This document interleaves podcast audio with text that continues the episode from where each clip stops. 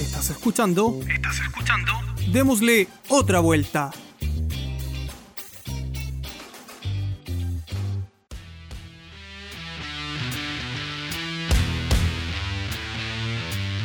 ¿Qué tal gente? Sean todos bienvenidos una vez más a Démosle otra vuelta. Hoy vamos a tener un capítulo especial por dos motivos. El primero, porque la Natalia no nos va a acompañar el día de hoy porque está con algunos problemas de, agenda. Y segundo, porque vamos a hacer un capítulo un poco más cortito. Todo esto me surgió a raíz de eh, la inquietud de una de nuestras auditoras que nos pidió por ahí ahondar un poco en las teorías conspirativas que hay acerca del, del coronavirus. Y a mí se me ocurrió la idea de darle la vuelta y de ahí viene un poco el nombre del capítulo que vamos a tener hoy, eh, la fake news en la época del coronavirus. Entonces eso es un poco de lo, de lo que les quería hablar hoy. Y quería partir con una cadena que me llegó hace un par de días al WhatsApp que que podría haber pasado como, como inofensiva en cierto modo, pues, inofensiva si uno sabe verificar la información, ¿no? Em, si sabe contrastar fuentes, en fin, pero hay gente que no lo sabe hacer y, y, esa cadena echaba a correr el rumor, digamos, de que todo esto del coronavirus era, era una crisis artificial creada en un laboratorio de China con el objetivo de,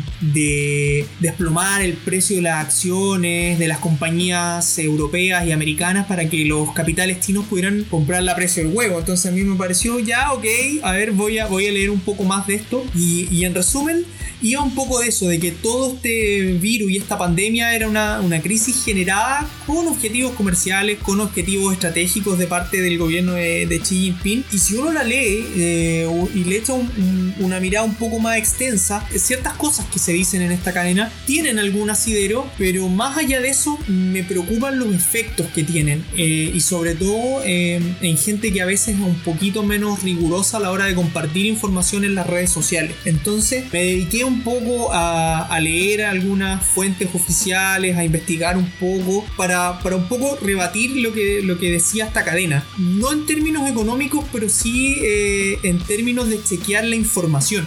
Y lo que les quería decir respecto a eso es que la teoría, digamos, de que todo esto fue creado por una especie de Umbrella Corporation de, de China para echar a, a, a, correr un virus T, digamos, para producir un, un, crack económico, ya fue absolutamente descartada por varios científicos. Y ahí se produce un efecto que es bastante eh, nocivo, que, que, al final es que eh, miembros de la comunidad científica que podrían gastar su tiempo colaborando en, en, en hallar alguna forma de mitigar el virus, pierden tiempo en salir a desmentir este tipo de, de cadena. Y ese es un fenómeno del que no estamos ajenos en Chile. O sea, aquí también autoridades y científicos pierden tiempo eh, y tiempo que es valioso en salir a desmentir informaciones falsas. Me acuerdo hace un par de días atrás que también andaba corriendo un rumor acerca de que había que quedarse en la casa porque un helicóptero de la FACH iba a pasar rociando las casas con algún desinfectante iba a pasar rociando las calles con eh, desinfectante. Y tal fue el revuelo y tal fue el alcance que tuvo esta fake news que tuvo que salir la misma facha a decir, oye, no, sabéis que nosotros nunca hemos hecho esto, no hacemos esto y no vamos a hacer esto. ¿Y por qué se los digo? Porque mmm, mi consejo para este tipo de información es hacer un,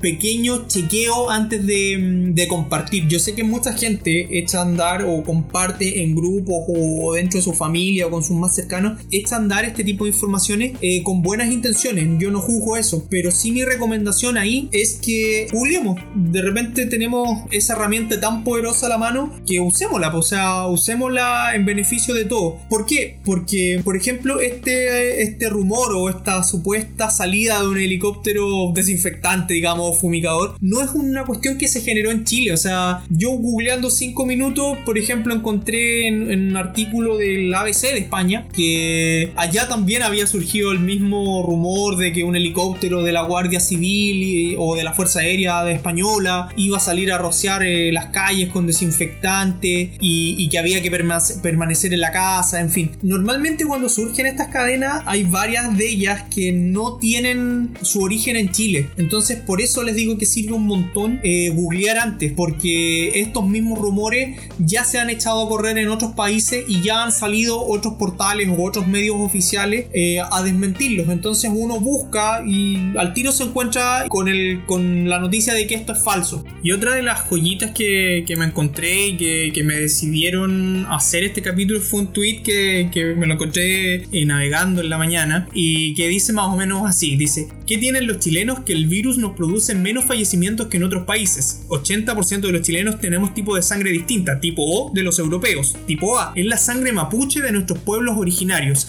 ¿Genetistas estarán investigando esto? Aquí hay varias cosas. Primero, creo que es un poco pronto como para decir que eh, en Chile no nos estamos enfermando tanto, no nos estamos muriendo tanto. Acordémonos un poquitito que nosotros tenemos varias semanas de desfase con lo que estaba pasando en, Europa. Y segundo, nadie hasta el momento está hablando de factores genéticos, al menos en la, comunidad científica está hablando de factores genéticos que producen ciertas diferencias en la mortandad del virus. Entonces, ¿qué pasa con esto? Primero genera un clima de triunfalismo respecto a los resultados que hemos tenido con, con las políticas públicas acá con el virus. Y lo peligroso de eso es que la gente puede pensar, ok, si tenemos menos eh, enfermos que en España, tenemos menos muertos que en España o que en Italia, ¿qué me tengo que quedar en la casa? Entonces no le estarán poniendo mucho color, no, se, no, serán, no estarán siendo demasiado graves con las medidas, con el toque queda, con la cuarentena total. ¿Cuál es la necesidad de esto si nosotros nos morimos menos? Entonces ahí hay que analizar eso. Y lo otro